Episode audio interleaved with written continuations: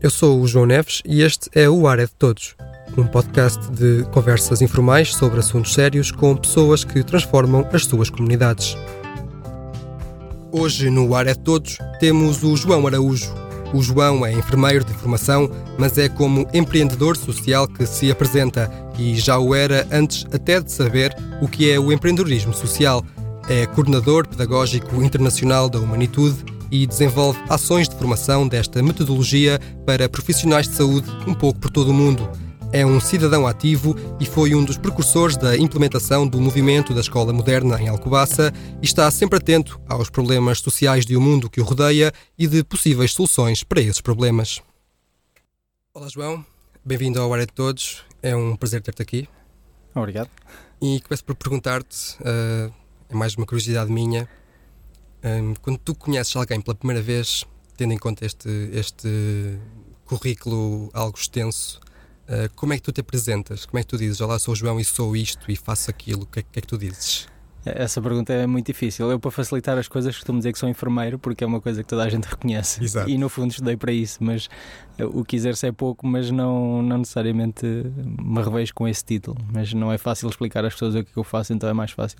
Tipo, quando estou a preencher os papéis da escola do miúdo, em profissão, enfermeiro, pronto, assim não há, não há dúvida. E quando tu tens que fazer um, um pitch, digamos assim, mais uh, resumido, como é que tu te hum. apresentas? O que é, como é que tu, tu explicas aquilo que fazes de forma resumida? É, e o título mais, mais eh, verdadeiro é empreendedor social. Portanto, eu procuro implementar soluções para problemas sociais que me vou deparando no dia a dia. Certo, e foi nesse sentido, presumo eu, que, que surgiu a, a Humanitude, que, tende, que pretende eh, resolver um problema uh, daquilo que eu percebo, que se calhar é pouco, tu podes uh, explicar bem melhor, obviamente, tem que ver com o tipo de cuidados uh, a pessoa idosa, não é? Como é, que, como é que isso surgiu? Bom, eu na altura não sabia o que era, portanto eu, eu muito inconscientemente fui à procura de uma solução porque me deparei com um problema uh, muito premente que era a questão da demência, a questão de, de ter pessoas com idade avançada a ficarem cada vez mais debilitadas, cada vez mais dependentes e, e, ter passado por uma experiência pessoal com o meu avô e termos procurado soluções e não termos encontrado nenhuma que me tivesse deixado cativado, que me tivesse deixado um, uma fase perante a situação que dissesse assim, senhor, está aqui uma boa resposta. E então fui um bocado à procura de soluções e a dada altura percebi que havia aqui a humanitude um, e quando voltei comecei a, a, introduzir a humanitude num contexto social uh, e a dada altura vieram ter comigo a dizer que eu era empreendedor social. Portanto, eu não sabia que na altura que era. Achava que era tontinho, porque via um bocado em contracorrente. Havia muitas pessoas na altura que estavam a sair do país, nomeadamente enfermeiros. Estamos a falar de uma, da crise de 2010 e, e eu vim em contracorrente e o pessoal na altura até ainda me dizia que eu mais tonto era por estar a trabalhar numa área, um, que não é nada valorizada, dois, que ainda é muito pouco reconhecida em termos de competências. Uh, só para dar o toque aqui, por exemplo, a geriatria ainda não é reconhecida como especialidade em Portugal. É um dos poucos países no mundo desenvolvido que tem uma diferença, uma curva demográfica que deveria Exato. considerar isso. Uh, mas pronto, nós acabamos por, por ter esta necessidade aqui e acabei por ter a sorte de encontrar as pessoas certas no, no, no tempo certo, no sítio certo e trazer o projeto da Humanitude para Portugal. E que solução é, é, essa? O que é que é a Humanitude? O que é que isso significa na prática? A Humanitude, no fundo, é só tentar trazer os direitos de cidadania que todos nós temos, desde que nascemos até a nossa morte, para que não se perca isso em contexto institucional ou numa situação de dependência, numa situação de doença. Portanto, embora tenhamos iniciado com pessoas idosas, agora a Humanitude é aplicável em todos os contextos desde que trabalho com pessoas. E depois começámos a trabalhar com instituições muito sensíveis a esta temática, querer humanizar os cuidados, a querer tornar os cuidados mais, mais dignos. E fomos começando passo a passo com formação, primeiro aos cuidadores, de forma muito direta, como é que se aborda as pessoas, como é que se cuida das pessoas, tentando manter o respeito pela pessoa que são, independentemente da sua capacidade cognitiva ou da sua capacidade física.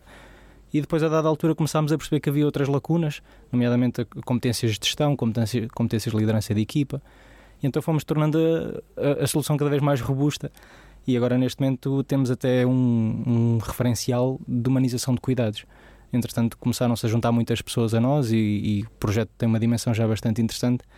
Então, por exemplo, uma, uma advogada, Anabela Brizzi, fez uma tese de mestrado e está agora a fazer o doutoramento, a dizer que a humanitude é uma resposta à lei que supostamente obriga que os cuidados sejam individualizados, sejam humanizados, mas não há nada que diga como e não havendo essa resposta é difícil uh, verificar se são ou não. Então a Anabela vem dizer, oh, doutora Anabela, peço desculpa, vem dizer que uh, a humanitude traz essa resposta, diz como é que se deve prestar cuidados humanizados num contexto de, social, num contexto de saúde. Esse tipo de cuidados, uh, sobretudo ao nível do que são os lares e as IPSS, uh, já existe há, várias décadas em Portugal. Então, consideras ou consideravas que não estavam a ser aplicados na, na, na, sua plenitude? Havia lá está, estas lacunas. O que é que este projeto concretamente um, veio colmatar ou veio um, potenciar que estas IPSS que já existem uhum. e que fazem naturalmente um trabalho uh, meritório, mas o, o, que é que concretamente uh, se pode mudar para que este trabalho seja ainda mais meritório, uhum. seja ainda mais, como disseste, humano? Uhum. Entretanto, fomos aprendendo também a comunicar, porque nós na altura nem sabíamos muito bem o que é que fazíamos e não sabíamos explicar muito bem o que é que fazíamos. E entretanto, fomos encontrando estas pessoas que nos foram explicando o que é que nós fazíamos. E outra, outra tem a professora Rosa Mel, uma, uma grande professora de enfermagem em Coimbra, que fala na intencionalidade. Portanto, o que nós fazemos é transformar um potencial humano, que já existe em todos nós, em cada um de nós enquanto pessoa, e transforma esse potencial humano em intencionalidade. Portanto, eu vou aprender como é que eu tenho que falar para esta pessoa, como é que eu tenho que tratar desta pessoa, para que ela se sinta importante, para que ela se sinta dignificada, para que ela se sinta valorizada.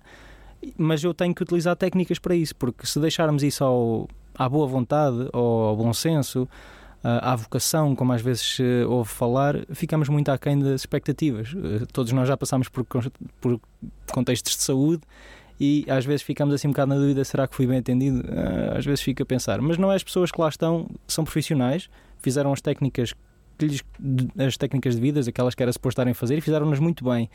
Só que depois, em termo humano, parece que fica ali um bocado, às vezes, ao, ao, ao sabor da, da maré. Se calha, calha, se não calha, a paciência, depende da equipa, depende da pessoa. Mas em contextos profissionais, quando falamos de pessoas, não pode ficar um bocado em cima, não pode ser esse o critério, não pode ser por sorte. Então a Manitude vem trabalhar essa, essa competência profissional que às vezes fica aquém, porque não há ninguém que o explique. Uh, também é uma questão que eu tenho dito, eu próprio, eu não tenho vocação nenhuma para a profissão que tenho, eu aprendi a ser. Às vezes dizem, ah, eh, parece que nasceste para isso. Não, não nasci de certeza. Eu preenchi os papéis a dizer que ia ser enfermeira, caminho do sítio onde se entregar as, as candidaturas, que era assim que se fazia antigamente.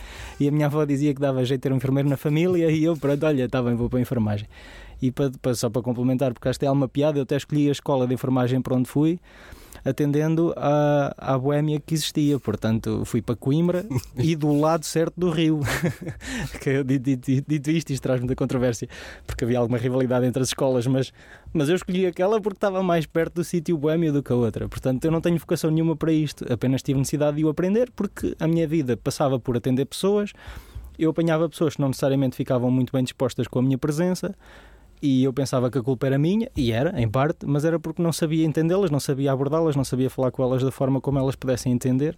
Pronto, e a Manito traz estas técnicas relacionais que são muito básicas, mas que são muito úteis no dia a dia, porque se não tivermos atenção a elas, às vezes começamos a levar assim rebocadas sem querer e as pessoas ficam chateadas connosco e, e nós somos só pessoas também, portanto começa a haver aqui um, um conflito entre, entre os profissionais e os clientes de saúde quando no fundo todos eles são boas pessoas e todos eles querem o melhor uns dos outros, mas não se entendem. Pronto, problemas de comunicação já sabemos o problema que dá, não é? Exato. Tu disseste agora que hum, não nasces para ser enfermeira, aprendeste a ser, e há pouco disseste que também, uh, antes de saberes que eras empreendedor, empreendedor social, uh, já o eras. Uh, como é que foi essa noção de perceber que afinal eras um empreendedor social? Sempre tiveste esse tipo de, de perfil, também o foste aprendendo? Foi um bocado há pouco como disseste que foi um bocado ao, ao sabor do, do, vento de conhecer as pessoas certas nas alturas certas e depois trilhar o caminho certo, obviamente, não foi só sorte. Epá, pois, eu digo, quanto mais trabalho, mais sorte tenho, e portanto não Exato. é uma coisa que, que diga que é. Mas, mas sinto-me uma pessoa com muita sorte nesse aspecto, porque conheci pessoas fantásticas que me foram eliminando e que me foram esclarecendo e que me foram apontando um caminho melhor. E eu humildemente fui acolhendo e fui aceitando, porque às vezes a aprendizagem também obriga a isso. Uh, eu, lá está, eu não sabia que era empreendedor social, mas, mas trazia muita frustração por isso, porque Uh, trazia uma solução que eu achava que era útil, que era importante, e não necessariamente essa solução estava a ser bem acolhida uh, ou, ou, bem entendida, e estava a encontrar aqui algumas resistências, alguns obstáculos, e, e frustrava-me um bocado esta, esta, esta inércia da, da comunidade, no fundo, não é? porque se tens um problema e se tens uma solução, Pá, é juntar o útil ao agradável, não é? Portanto, não vale a pena estar com grandes desculpas. Mas às vezes esta coisa de, ah, mas isso dá trabalho, ah, mas o que é que eu ganho com isso? Ah, isso às vezes começa a criar entropias e estava-me a criar alguma frustração. E depois, quando alguém me veio dizer o que eu era, então aí trouxe-me algum alívio, porque afinal temos um diagnóstico, não é? Portanto, eu já sei o mal que tenho, então pronto, agora que já tenho o mal identificado, posso começar à procura da cura. E, e depois comecei a procurar competências que me ajudassem a desenvolver. Uh, esta área de, de, empreendedorismo social, porque também tem competências próprias e também tem, tem ferramentas próprias que eu não as tinha, não as tinha e, portanto, andava um bocado a, a remar com um barco e não saber como é que se usa um remo. Portanto, é difícil, normal, não, termos porto, não termos norte. Mas... Que competências são essas? Ou melhor, como é que tu explicas o que é, que é, o que é, que é um empreendedor social? Há pouco disseste que era uma pessoa que identifica problemas e que arranja uh, ou apresenta algum tipo de soluções para isso? É, no fundo é isso. O empreendedor social procura muito mais. O, o, primeiro, definir bem o problema e centrar-se num problema muito específico. Não é ir a, aos males todos no mundo e procurar o verdadeiro. O, o verdadeiro problema com o qual se identifica e que, por si só, pode resolver uma série de outros problemas. Portanto, qual é que é o problema central? E depois tentar encontrar soluções o mais eficiente possíveis, o mais baratas possíveis, o mais facilmente acessíveis possível para que se consiga colmatar esse problema ou minimizar esse problema. Portanto, é muito diferente do empreendedorismo normal, porque em vez de, de, andar à procura de capturar valor, portanto, eu tenho um mercado, o que é que eu posso encontrar neste mercado que eu possa tirar proveito, não é? Onde, é, onde é que ainda ninguém foi para eu poder explorar esse nicho de mercado? O empreendedorismo social vai precisamente ao, ao, contrário. É tipo, olha, onde é que ninguém quer tocar porque aquilo só dá buraco, né? onde é que está o problema maior e deixa lá ver se eu consigo viver à custa desse problema. Que é uma coisa que às vezes também faz alguma confusão às pessoas, que é o empreendedor social por identificar o problema e procurar encontrar solução para esse problema, ele de facto está a viver desse problema, mas não numa, numa lógica de perpetuar esse problema, é mesmo de resolver. Portanto, eles dizem que o empreendedor social é tão mais uh, tão mais capaz quanto mais depressa resolver os problemas e quanto mais desempregado ficar. então é interessante por essa questão. Mas às vezes isto também cria alguma confusão, porque depois há aqui conflitos com a caridade e, com, e, e ainda há aqui algum preconceito em falar em dinheiro quando se fala em problemas sociais. Mas a verdade é que nós, no mundo sustentável, temos que comer sopa todos os dias, não é? Portanto, não, posso, não podemos andar a resolver problemas sociais de, de forma gratuita, não é? Uh, isso é, dá para outros 500, podemos estar aqui o dia todo a falar disso, mas, mas a questão é que, hum, encontrando esse problema, encontrando essa solução, depois é uma questão de implementar e depois isso aí também tem competências de gestão que até são partilhadas com os outros, com os outros empreendedores. Uh, portanto, falamos de comunicação, falamos de liderança, falamos de equipa, falamos de recursos humanos, falamos de gestão financeira, falamos desse tipo de competências que, quanto mais sozinho estás, mais polivalente tens que ser e a dada altura também percebi que é útil ter uma equipa que seja eh, complementar, portanto não é possível uma pessoa ser boa a tudo, então dedica-te ao que sabes e, e, e dá trabalho a, a, quem sabe fazer o resto. É? Exato. E foi também isso que fizeste agora mais recentemente, um, identificaste um problema a nível do, do, ensino e foi por isso, presumo eu, e aí pergunto, um, que problema é que identificaste e que soluções é que, que, que apresentaste eh, neste caso no sentido em, em, em ter sido um dos, dos, precursores do movimento da escola moderna aqui em Alcobaça, nomeadamente da escola do, do Carvalhal de Barrota. Que problema é que identificaste uh, e que solução é que implementaste? Bom, isso foi já um problema, né? Que é, nós depois de compreendermos que temos uma ferramenta e que temos uma, uma competência, depois às vezes andamos a procurar problemas quando podemos estar quietinhos, né? Ou, não, é, não, sei, não sei quem é que vai atrás de quem, não sei se somos nós atrás dos problemas, se os problemas atrás de nós, mas, mas numa lógica de solução. Portanto, eu não, não, eu não tenho uma postura muito. Hum, lamentória de estar sempre a fazer queixinhas, isto está mal por causa de alguém. Nós somos todos parte de um ecossistema e todos temos um quê de responsabilidade no problema que temos em mãos. O ar é de todos. O ar é de todos, e, e exatamente. e, obviamente, o meu filho ia para a escola e, e eu não posso tomar uh, responsabilidade por tudo o que tem acontecido porque, mais uma vez, conheci as pessoas certas no sítio certo, na altura certa e, e isso tem que ser dado esse mérito e essa, essa, essa referência. Eh, o, o meu miúdo acabou por estar aqui num, num contexto de creche na, na, Fundação Vida Nova. E aos três anos a educadora um, vem dizer que eles vão trabalhar por projeto. E, epá, eu conhecia o Problem-Based Learning de um contexto académico universitário, porque muitas escolas de medicina e de saúde no mundo já tinham adotado essa, esse método de ensino. E eu fiquei para um miúdo de 3 anos, pá, acho que até me deve ter rido, né? deve ter tido aquele. Também, vão brincar um bocadinho, mas pronto. e eu vi de facto coisas a acontecer que não julgava possíveis, dos miúdos trazerem trabalho de projeto, de, de explicar as fases da Lua, tipo ter um filho com 3 anos e meio, explicar-te a lua e as marés e, e, e a gravidade e tu, e tu ficas, bem, isto está aqui qualquer coisa que não bate certo, mas é, é interessante. E depois conheci outras pessoas que, lá está, por meio do intermédio da humanitude, havia a Helene Langto, que teve os filhos, era canadiana e os filhos andaram numa escola uh, que tinha a mesma abordagem e, e ela falou-me que, uh, pá, que o miúdo, por exemplo, uma vez tinha apanhado um um inseto, não sabendo que inseto é que era, que tinha agarrado no telefone e tinha telefonado para uma, uma universidade em Inglaterra. E, portanto, o miúdo sozinho, ela só percebeu que ele tinha feito esta pesquisa pela conta do telefone. Portanto, em que o miúdo, muito simplesmente, apanhou um projeto, um inseto, não sabendo o que era, foi à procura da solução, da resposta. Epá, e nós achámos aquilo interessante e, a dada altura, sentimos. A minha mulher também não é portuguesa e, e, e sendo nórdica, tem uma abordagem também eh, à educação um bocado diferente. E ela perguntava muitas vezes o que é que os miúdos fazem na escola o dia todo. e eu não sabia responder. Porque eu só lá tinha andado tarde, pelo menos na primária, outros só andaram de manhã. Um, e eu não sabia porque é que os miúdos iam para a escola às, às 9 da manhã e saíam de lá às 5 da tarde. Não sabia mesmo o que é que lá faziam. E fomos à procura e, fomos, e, e, e realmente ficámos um bocado impressionados com a quantidade de trabalho que é exigido aos professores e às crianças. Uh, a ausência do, dos pais no contexto educativo, porque também estão ocupados com a sua vida e com o seu trabalho, mas, mas muito fora do que é o, o sistema educativo. Só são chamados uma vez por período para apresentar as notas ou para levar-se a queixinhas porque o miúdo não está a portar bem. Os miúdos, tu vais a ver as análises estatísticas, estão cada vez mais, mais insatisfeitos com a escola. Vês os professores que também não andam nada bem, não é? senão não havia os problemas que há e não havia as queixas que há. Uh, então nós ficámos, mas isto serve a quem? Não é? E mais uma vez, então se isto é tudo mau, tem que haver alguma coisa boa. Pronto, e fomos à procura e conhecemos uh, o projeto da Escola da Ponte, conhecemos a Escola da Voz do Operário, fomos a Coimbra ver, ver outro projeto, em Fancupa, aqui nas Caldas, e portanto fomos aqui um bocado à procura de soluções, escolas que já existiam.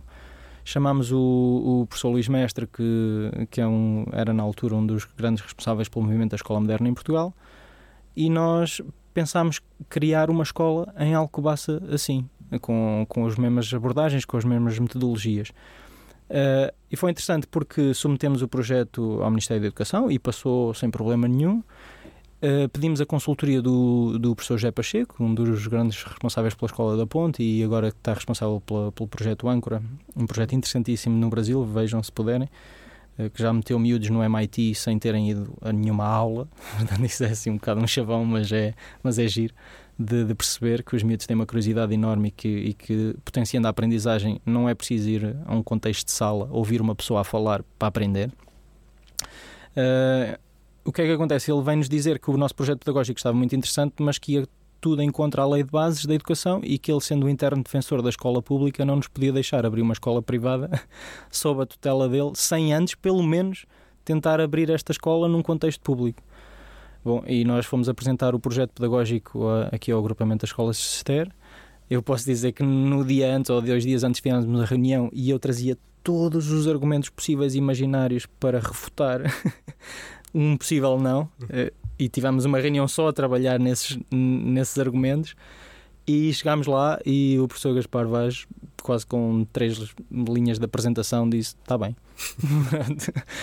Eh, portanto, também ficámos assim um bocado boquiabertos e, e surpresos com esta possibilidade. E, e, na altura pensámos fazer uma turma para começar como um projeto piloto. Neste momento uh, saiu este ano os primeiros uh, 21 miúdos que fizeram o, o primeiro ciclo temos a escola cheíssima, portanto, o ano passado já houve aqui alguma necessidade de, de distribuir os miúdos que vinham para o primeiro ano por vagas que estavam disponíveis nas diferentes turmas, porque já não há espaço físico para acolher mais crianças no, na escola do Carvalhal, está cheíssima.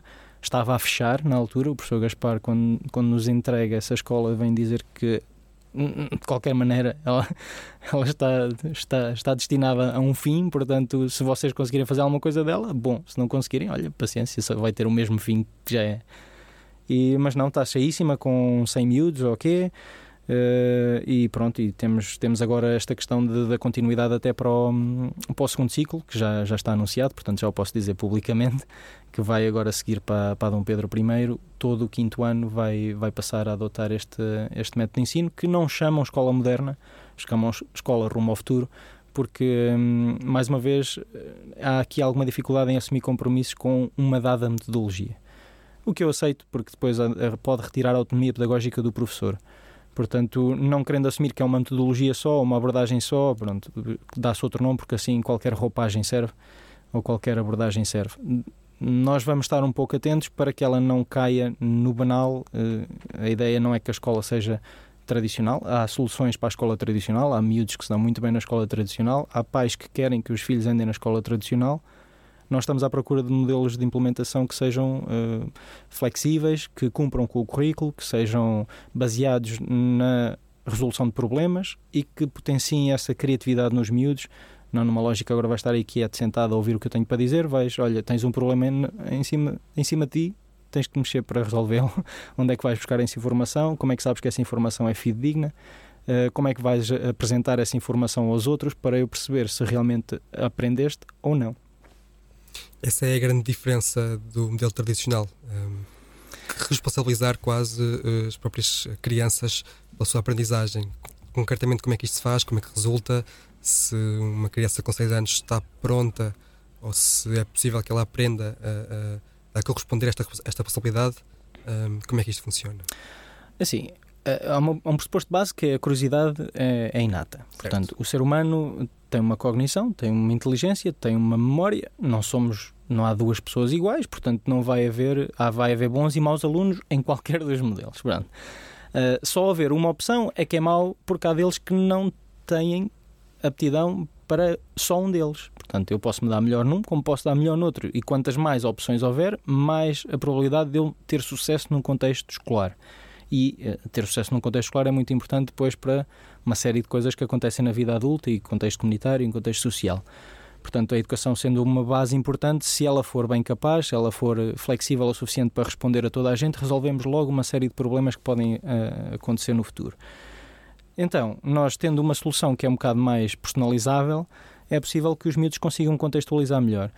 Uma coisa que é importante é, uh, até aqui havia muito uma figura, uh, uma postura unidirecional de conhecimento. Portanto, o conhecimento era de uma pessoa e essa pessoa tinha uma responsabilidade social que era passar esse conhecimento aos outros da melhor forma que conseguia, normalmente era através da oratória. Portanto, isto é uma base jesuíta do século XIX, está certo.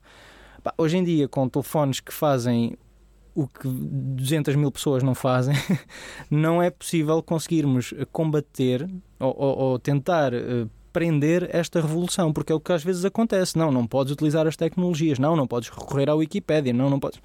Meu, eh, eh, não faz sentido estar a bloquear. Lá, é? Exatamente, está lá e está melhor, às vezes mais explícito, mais claro, mais acessível do que aquilo que tu me estás a querer explicar. E portanto é difícil eu conseguir dar valor à forma como tu me explicas quando eu estou a ser uh, influenciado por estas uh, informações.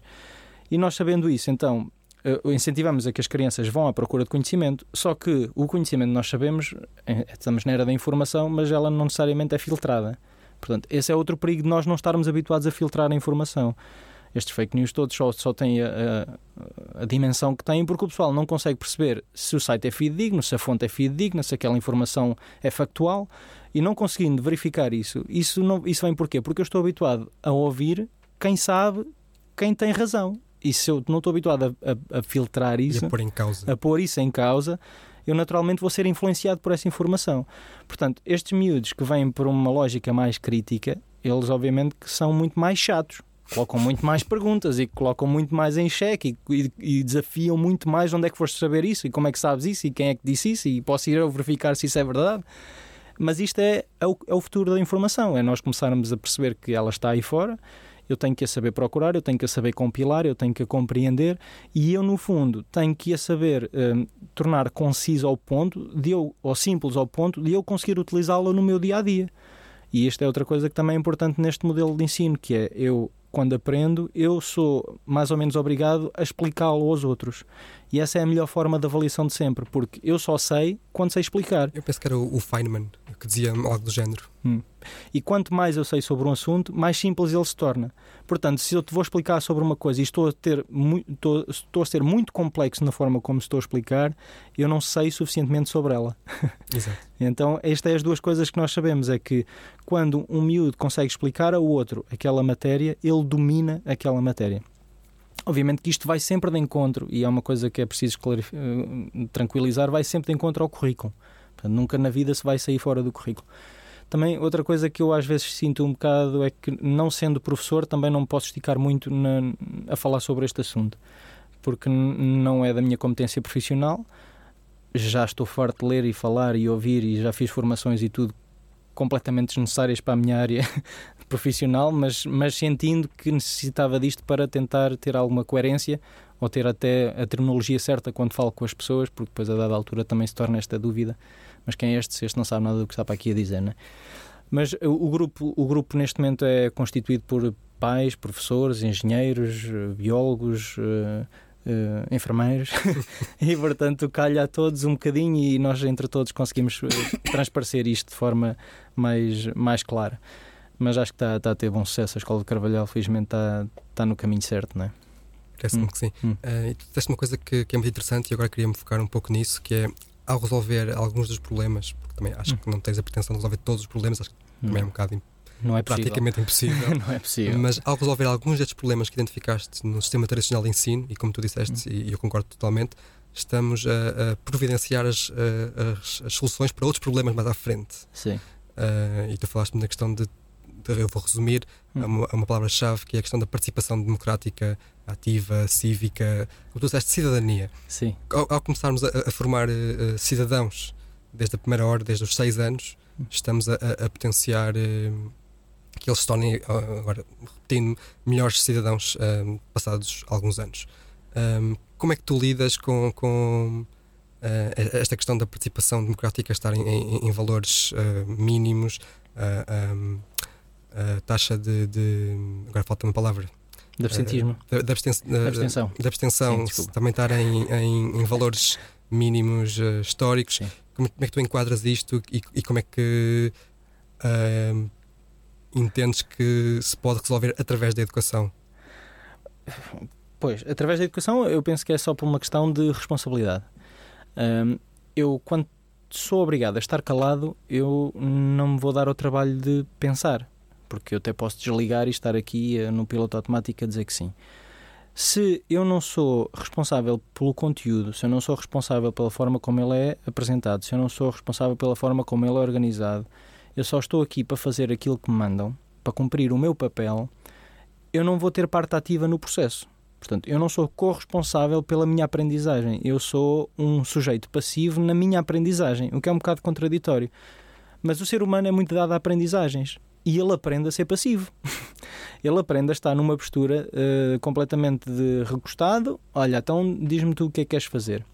Eu, isso fez-me um bocado de impressão e esta, esta também foi uma das razões, lá está, uma pessoa tem muitas razões para estar onde está, mas uma delas foi eu durante um tempo e de vez em quando ainda sou convidado a dar aulas um, na Escola Superior de Enfermagem de Coimbra.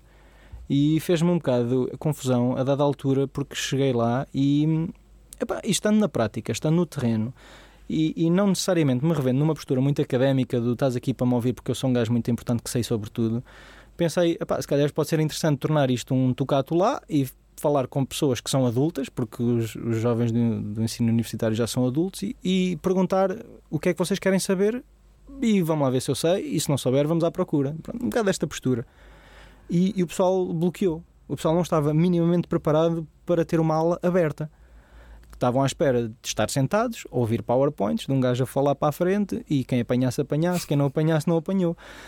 E isto fez-me um bocado de confusão, porque estamos a falar de pessoas adultas com um QI que eu acho que é importante, não é? Porque entraram no ensino superior, uh, mas que não estão minimamente preparados para questionar.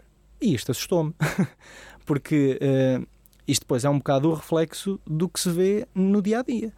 O pessoal não se responsabiliza por nada não, não sou eu. Portanto, há, há, um cartoon que já está mais que batido nas redes sociais, daquele, daquele senhor que está, está a beber uma garrafa de cerveja na praia, manda a garrafa para o chão, olha para trás e está lá a garrafa a sujar a praia e diz: é, Este governo não limpa as praias.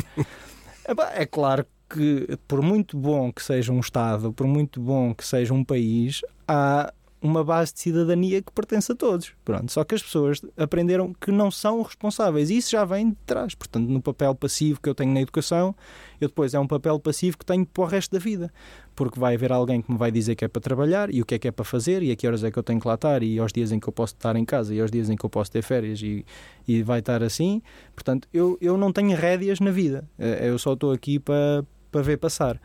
E isto transfere-se para, para a comunidade. Só que isto, ninguém está satisfeito com isto porque no fundo uh, o ser humano enquanto enquanto criativo porque está em nós ser originais ter ideias ser idiota inventar coisas uh, quando não temos espaço para isso também nos frustra porque quer dizer então o que é que eu vou fazer vou estar aqui à espera à espera que morra e que alguém me diga o que é que é para fazer. Isto depois traz frustração associada, mas sinto não me sinto capaz porque ninguém me ensinou. Primeiro, ninguém disse que eu podia, depois disseram-me até que eu não devia, e depois ninguém me ensinou como. E a dada altura eu assumo o meu papel passivo na sociedade e só vou para o café dizer mal. Porque isso eu posso. Porque o erro todos nós estamos habituados a, a identificar. A escola o que bate é no ceguinho, naquele que erra, porque é burro. Eu estou a usar a palavra difícil, mas é, é isto que acontece. Na escola somos todos penalizados por aquilo que não sabemos. Raramente somos penalizados pelo que sabemos. Aliás, quem sabe, às vezes até é ridicularizado, que é o Betinho, é o Cromo, é o Lambotas, é o Marrão, é... temos uma série de nomes para esses gajos, ou raparigas. Portanto, no fundo, nós quando trabalhamos com uh, um contexto que nos bloqueia, que nos diz que tu tens de estar quieto, calado, sossegado, depois quando eu me torno adulto eu vou estar quieto, calado e sossegado, porque é o melhor que eu tenho para fazer. E quando não o faço, levo nas orelhas. E isto, fazendo um disclaimer, eu não me revejo como um sujeito passivo na minha vida. Eu sou um membro ativo da minha vida. Portanto, sou responsável por aquilo que me toca. Sou responsável por mim, sou responsável por aqueles que dependem de mim diretamente e sou responsável por aqueles que dependem de mim de forma mais alargada. O senhor do supermercado, uh, olha, por exemplo, agora parei nos semáforos e deixei o senhor passar à minha frente. Esse senhor estava a depender de mim para entrar, porque se eu não fizesse isso, ele não, não conseguia entrar naquele espaço e não ia conseguir seguir o seu caminho e se calhar estava atrasado e tinha pessoas à espera dele. Portanto, nós somos todos interdependentes e somos todos responsáveis uns pelos outros.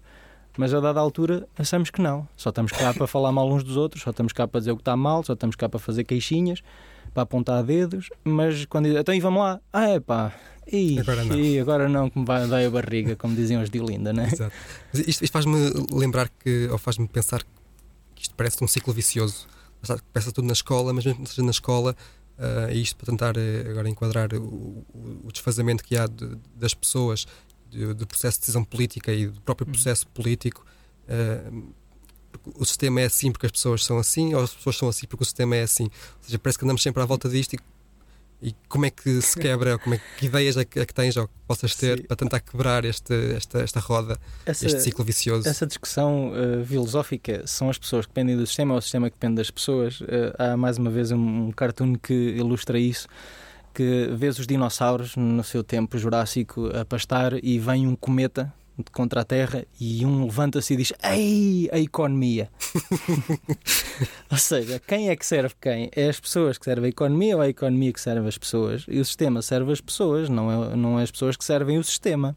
Portanto, o ser humano, no seu, na sua forma de organização social, chegou à conclusão que era importante ter um, um Estado que salvaguardava algumas das questões comuns. Mas esse Estado só existe porque as pessoas lhe entregam esse poder, lhe, lhe atribuem essa responsabilidade. Mas é uma responsabilidade partilhada. Eu, quando delego uma responsabilidade, ela não deixa de ser minha. Não é agora problema teu. Não, não. Eu continuo a ser o supervisor dessa competência que te deleguei. Portanto, tu agora vais-me limpar a casa, a partir daí a casa não é tua.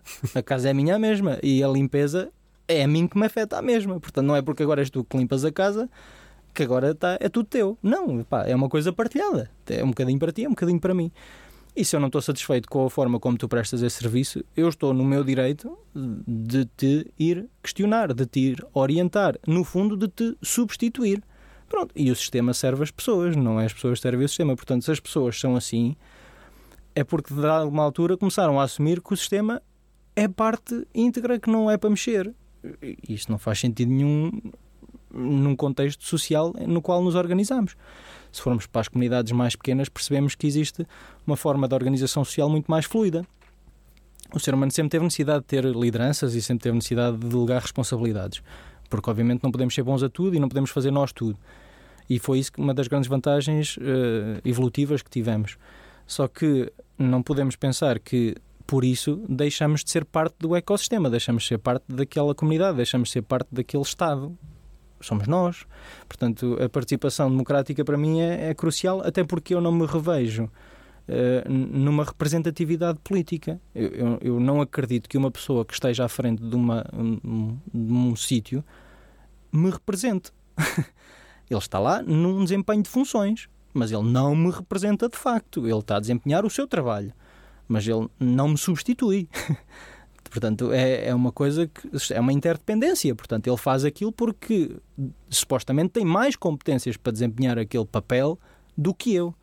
O que infelizmente cada vez menos se vê, né? Mas a verdade é que uh, uh, se as pessoas estão na posição em questão é porque lhes reconhecem essa competência. Não é porque elas são melhores, não é porque elas são substituto das pessoas, porque elas são acima das pessoas. Isso é, um, é uma falácia que que foi de repente incutida. Mas as pessoas acreditam piamente nisso, em que o poder está instituído, em que o poder não depende das pessoas, que o poder depende do Estado. São eles. É? São eles, exatamente, os terceiros, que não, não são parte integrada, não jantam como nós, não comem como nós, não, é? não vão à casa de banho como nós, mas a verdade é que vão, é verdade. E, e, e a sorte de eu trabalhar na saúde é, ver, é que morrem exatamente como nós. Portanto, na saúde e na doença somos todos muito, muito humanos. Um, então, quando eu deixo de ser responsável pela minha comunidade, eu, eu, de certa forma estou a dar razão ao sistema. Eu estou a dizer que sim, senhor, isto está mal, mas a culpa não é minha. É, é, é uma coisa muito fácil de, de, dizer. Eu não me revejo nada nisso, zero. Uh, uh, no limite, eu posso dizer que as pessoas são incompetentes, mas no limite também posso dizer que culpa minha porque os deixo lá estar porque não mostro como é que se pode fazer diferente, porque não os vou ajudar a fazer diferente, porque não porque eu próprio não faço melhor. Portanto, também pode ser uh, culpa minha. Acho que hoje em dia é quase um clichê dizer que o, que o Estado somos nós, uhum. mas a, a impressão que eu tenho é que este clichê é tirado sem se perceber exatamente o que é que ele significa, porque uhum. lá está, efetivamente, o Estado somos todos nós. Somos mesmo, mesmo todos nós. Um, e é isso que está a dizer. Nós, um, eu posso não saber fazer melhor. Mas posso confiar, posso delegar, como uhum. disseste, uh, temporariamente uh, funções ou tarefas a desempenhar um, para o bem de todos, para algo que é comum. mas isso não é isso que acontece. Eu acho que a ideia que eu tenho das pessoas quando dizem esta frase, que o Estado somos nós, o que eu presumo é que assumem as, as, as, coisas más, ou seja, a dívida de todos, hum. um, assumem as queixas e as críticas, mas não, se, não assumem o outro lado, que é aquele mais importante. E é aí que eu quero chegar, a perguntar-te então como é que nós quebramos isto? Como é que, que, como é que é possível nós voltarmos a trazer as pessoas de volta para o, para o processo de decisão, ou pelo menos para o processo de forma mais uh, coerente e mais saudável de delegar hum. as tais competências e tarefas? Eu acho que a dada altura o, o sistema foi começando a moldar-se e a proteger-se forma a que se perpetuasse. Isso eu dou, isso eu dou valor às pessoas. Uh, mas quanto mais nós sabemos sobre ele, mais percebemos as suas fragilidades. E, e, uma das grandes fragilidades do sistema é a transparência. Não havendo essa transparência, não havendo acesso a essa informação, as pessoas vão achar que não têm a responsabilidade e que não têm forma de fazer melhor ou de fazer diferente, o que não é de todo verdade. Portanto, enquanto organizações sociais, como é que o, o, o ser humano, que tipo de respostas é que o ser humano tem? Tem a resposta informal de grupos de, de, de amigos, tem, tem, e que às vezes dão origem a movimentos, que quando se querem formalizar uh, tiveste duas grandes respostas em termos históricos foi a criação da família, não é? Portanto, que tem laços legais para se organizar e para se gerir. Até recentemente, até era a própria família que fazia a própria segurança social. Eram estes que cuidavam dos miúdos, era este que, se eu ficasse doente, que me assegurava que eu tinha comida no prato. Portanto, tínhamos uma forma estrutural de organização social muito, muito, eh, muito boa. Depois, a dada altura, começámos a crescer e começaram-se a criar modelos de associações, de cooperativas, que ainda estão em vigor, mas estão ao abandono, muitas delas porque as pessoas não se revêem nesta figura porque isso dá trabalho e eu não ganho nada com isso. Portanto, é uma coisa que também faz, faz um bocado de impressão. Uh, porque ganhamos muito com isso, uh, que mais não seja de forma indireta com aqueles que de nós dependem. E depois, terceiro, tem então as formas estruturadas na, nos círculos partidários. Há aqui um, um, um salto que é importante uh, falar, que não sei se ele está aqui entre algumas destas categorias, se ele é paralelo, eu não vou entrar nessas grandes uh, filosofias, porque eu não percebo nada disso. Já estás-me a entrevistar, mas eu não percebo nada disso. Uh, eu falo aquilo que acho e que sinto, sei lá se está certo. Olha, então, eu para dizer o quê? Eu acho que as pessoas têm um poder enorme em termos de opinião pública, em termos de influência, em termos de lobby. Essa palavra proibida porque o lobby existe e ele supostamente é ilegal. Um, que, embora ele também se faz, mas já nem vamos por essa questão. vamos só pela questão de o, o lobby é ilegal quando eu estou a, a incentivar a corrupção. Vamos lá uh, por aí. O lobby não é ilegal quando eu tenho uma ideia, quando eu tenho uma vontade e eu forço essa vontade numa estrutura. Forço não há porrada. É pela conversação, pela demonstração do valor, pela, pela negociação, pronto, por aí dá.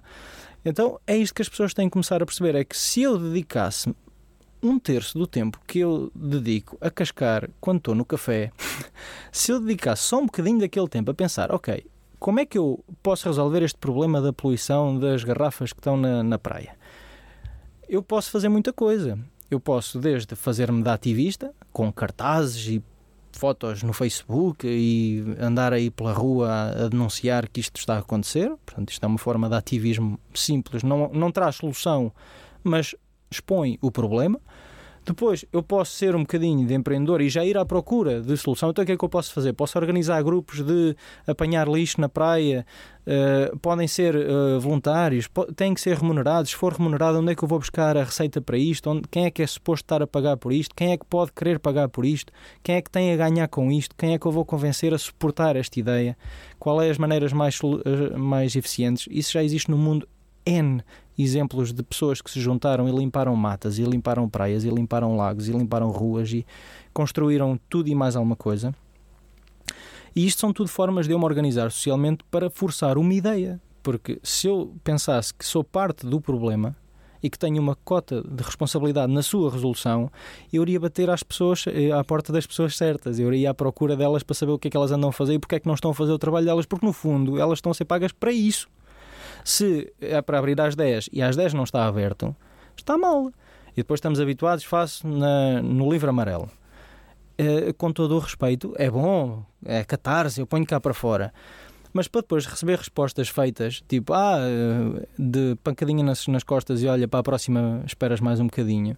Não, não, então eu vou lá sentar à espera. Uma vez tive uma situação desse género, tipo, ah, nestas agora que está aí o verão, não é? E este não está, e amanhã o outro também não vem, e depois para a semana todo de férias. Agosto. Pronto, e eu disse à senhora, não tem problema nenhum, eu, eu sento-me aqui à espera. E as pessoas sentiram-se incomodadas, não é? Porque elas percebem que as coisas que são para ser feitas e que há uma certa responsabilidade, não é? Porque é que ela não está a ser assumida a dada altura pode ser má vontade, e má vontade fica mal no, no assunto. Estes são pequenos exemplos que nós podemos fazer a diferença no dia a dia. Não, não faltando ao respeito, que é outra coisa que às vezes as pessoas uh, perdem a razão por isso. Porque se nós formos cordiais e respeitosos e por A mais B demonstrarmos que existe uma, uma certa regra, uma certa responsabilidade e que ela não está a ser cumprida, então aí é uma questão de, de má fé, de má vontade. E isso não fica bem a ninguém. E ninguém se sente confortável em ser confrontado com isto. Exato. E ao princípio até se podem defender, tipo, que não é por má vontade, que não é de propósito. E nessa altura vão perceber que as pessoas começam a responsabilizar o sistema. Ah, porque eu não posso, porque não me deixam, porque é não sei quem. Eles, eles, eles. Mas eles quem? Quem? Uh, portanto, já toda a gente teve exemplos de burocracias parvas administrativas em que vai, ah, não é comigo, é que aquele, ah, não é comigo, é que aquele. E depois, uma solução, por exemplo, muito simples para isso é começar a, a pedir para as pessoas a, a, porem um nome, a dizer, ok, não é comigo, assinado, não sei quê. Pronto, é que a partir daí há uma responsabilidade. E eu, quando chego ao pé do outro, e ele vai me dizer: Ah, mas isso não é comigo, é com o meu colega. Eu vou dizer: Não, mas eu já tive com o seu colega e o seu colega diz aqui que não é com ele assinado. Portanto, não pode ser. estamos a falar de uma forma muito específica que as pessoas não se responsabilizam por nada. E então, tudo o que é dos outros não é meu e se isto está mal, paciência, tens que comer e calar. Epá, não me revejo nada nisso.